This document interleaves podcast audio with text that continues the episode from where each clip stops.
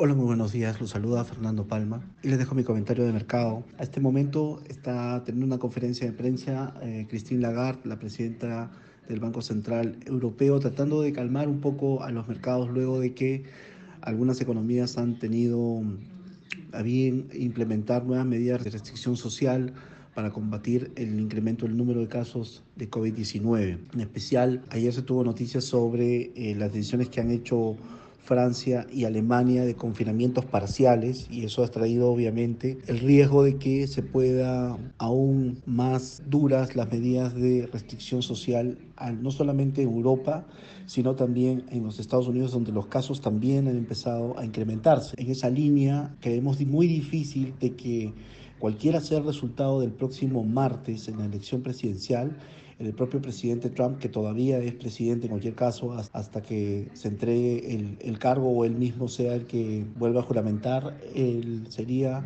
hasta la tercera semana de enero. Y, y él se ha mostrado abiertamente en contra de estos eh, confinamientos, pero podría ser a nivel, a nivel estatal de gobernadores. Entonces es algo que todavía se tiene, se tiene que evaluar. La acción de los precios en, en el mercado ayer ha sido muy fuerte. Ayer hemos tenido una caída de la renta variable americana de 3,5%. De hecho, gran parte de las ganancias que se tenían este año, este año el S&P llegó a estar casi 10% arriba y ahora solamente va 1.4% arriba. Al momento va 0.2 arriba pero la noticia del día es la caída importante que está teniendo el petróleo. El petróleo se está cayendo al momento cerca de 6,5%. Rompió, rompió el rango anterior y esa es parte de la preocupación. El rango anterior era alrededor de 36 dólares hasta 41, 42 dólares el WTI y está rompiendo la parte mínima eh, del rango y eso lo que está trayendo es la pregunta de si eh, esto es una corrección técnica previa a una incertidumbre o vamos a ver nuevos rangos para el precio de petróleo y eso tendría que ver nuevos precios o, nuevos rangos para las monedas también de la TAM, algunas que son linkeadas a este commodity o vamos a tener en algún momento también nuevos precios para, para, para deuda, me refiero en hard currency y en local currency.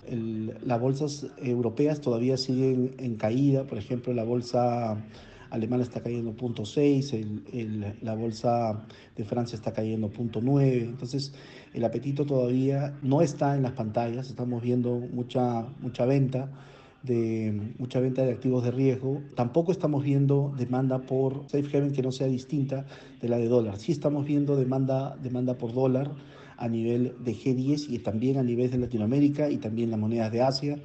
En Europa, por ejemplo, el euro se está cayendo 0.5 y ya estamos viendo niveles que en, en, otras épocas eran unos niveles que ni bien llegaba y, y, hacía su caída a estos niveles, inmediatamente el mercado empezaba a comprar. Hoy, hoy en el momento estamos del otro lado. No hay demanda, no estamos viendo algo importante en el movimiento del yen.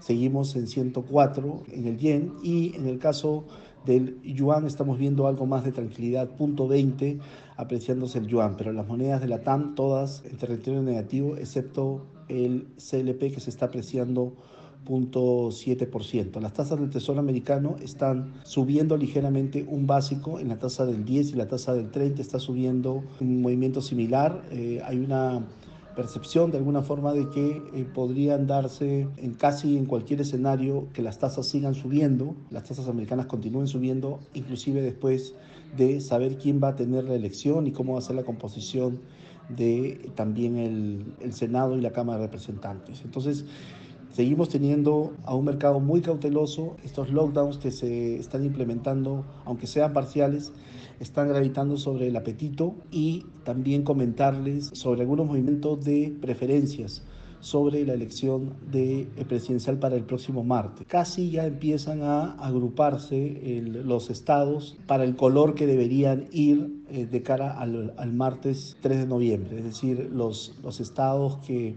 que probablemente van a ser favorables a Trump están, están yendo en esa dirección. Me refiero a Texas, me refiero a Florida, me refiero también a Arizona, a Carolina del Norte. Todos son estados que van a estar yendo probablemente a Trump, incluido Georgia probablemente. ¿no?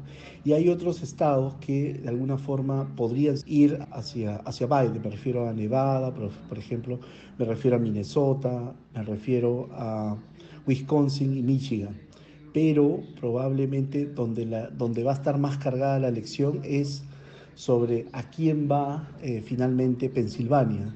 Es decir, hay muchas chances de que eh, Pensilvania defina la elección, y porque ahí tienes 20 casas electorales, en verdad son las, que gana uno, dando el golpe, son las que pierde el otro, ya no tiene de dónde, el otro partido me refiero, de dónde tomar. Ya saben que el que se hace con la presidencia eh, tiene que lograr 270 casas electorales, así que probablemente Pensilvania sea importante. Entonces, pero la noche del martes no se va a tener información sobre, información completa de Pensilvania, Michigan y Wisconsin. Entonces, si Wisconsin y Michigan podría estar, podrían estar para Biden, va a ser una duda de cuál va a ser la preferencia para Pensilvania. Al momento, Pensilvania tiene en el, en el rolling de encuestas de Real Clear Politics, está aparentemente arriba, arriba Biden por un margen eh, por arriba todavía del 3%, pero ya hemos visto en la elección anterior que eh, hay, hay estados que tenían un margen arriba del 4% y terminaron eh, con lo mínimo a favor de Trump y algunos piensan que se puede repetir